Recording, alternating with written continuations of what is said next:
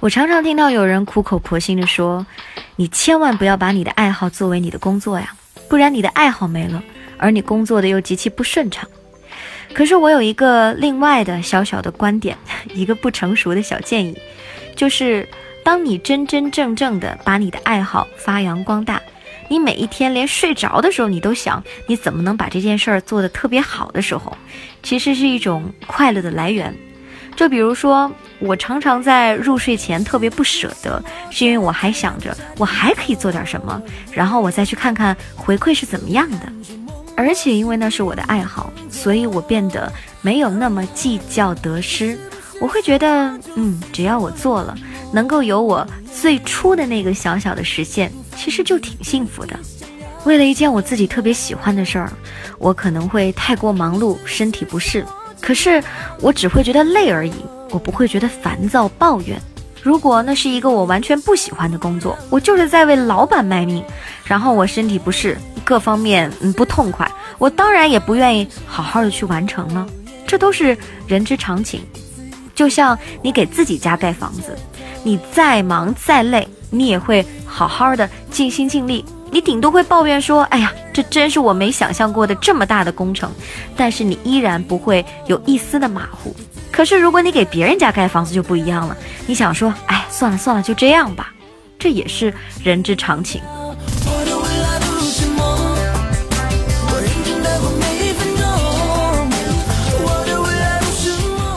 有些人说：“嗯，当你的爱好变成工作之后呢，你会发现它跟你预想的一点儿都不一样。”但是我觉得这就是一个成熟，你应该接受到的一个变化，因为人长大，这个世界就是跟你原来预想的一点儿都不一样。你可能对这个职业有太多的先导性的认识，当你进入这个行业，你就会发现它完全不是那样的，可能会毁了你的幻想。可是你更直接的知道这个行业是不是你喜欢的，你要不要继续做，那才是最真实的爱呀，就跟两个人谈恋爱一样。如果两个人只是云里雾里的聊天，可有一天回到现实生活当中来，往往都会见光死。所以你说什么爱好不能带到工作里，是因为你的梦想见光死了吗？其实这样的关系确实挺像谈恋爱的。我觉得恋爱当中最美好的关系是在于两个人刚刚在一起，牵牵小手还觉得哎呀有点脸红。到最后的时候，我送你回家，你即将上楼，我在你额头上吻上一吻，我觉得那个时刻是最心动的。当然，也有很多人不同意，说了我们两个人在一起就是为了长相厮守，所以我们一起度过柴米油盐酱醋茶的生活才是最本真的生活。我同意。但是不得不说，很多人浪漫的爱情到现实的生活当中，为什么见光死了呢？就是因为我不能接受你把酱油滴在了我新买的地毯上，我也不能接受你家里面一点都不收拾，我还不能接受就是你没事就冲我嚷嚷。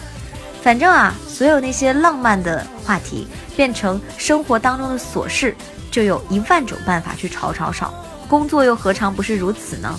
你对他爱好的时候，你觉得他云里雾里，极其浪漫，这份工作能够实现你的诸多幻想。结果他没有，他就那么现实的冷冰冰的成为了你的见光死。所以那证明了什么？要么是证明你的梦想曾经太天真，要么是证明你其实并没有那么爱这个梦想。之前看过一段话，大致的意思是说，真正爱一个人，是看到这个人的缺点，你还觉得蛮可爱的。比如说，嗯，这个人中年发福，你觉得圆圆的很有安全感；你觉得这个人身体病弱，但你觉得没关系，你推着他，你也愿意完成你的一生。反正就是他拥有什么样子的小脾气、小缺憾，你都能接受。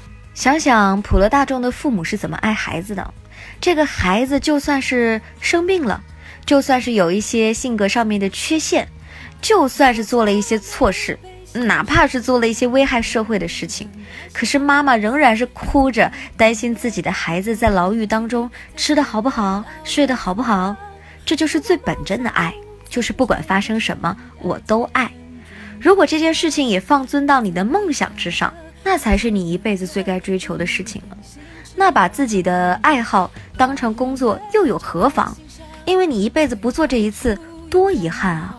而且真正喜欢的事情是不用坚持的，你爱一个人的时候，你需要每天早上醒来的时候给自己做一个心灵鸡汤，说：啊，此刻我睁开了眼睛，我今天还是要爱我孩子的爸爸，我要努力的爱他。你需要给自己做这样的心理建设吗？正常人类都不需要，因为爱一个东西，爱一个人，不需要坚持，你就是努力的爱他。而那份感觉过去的时候，你自己也知道你不再爱他了，你也不需要给自己做一个心理建设，说我已经不爱他了。但是为了保证我这个人从一而终的这样的一个好品质，我跟自己说，我还是再坚持坚持吧，又何必？最初的梦想紧握在手上，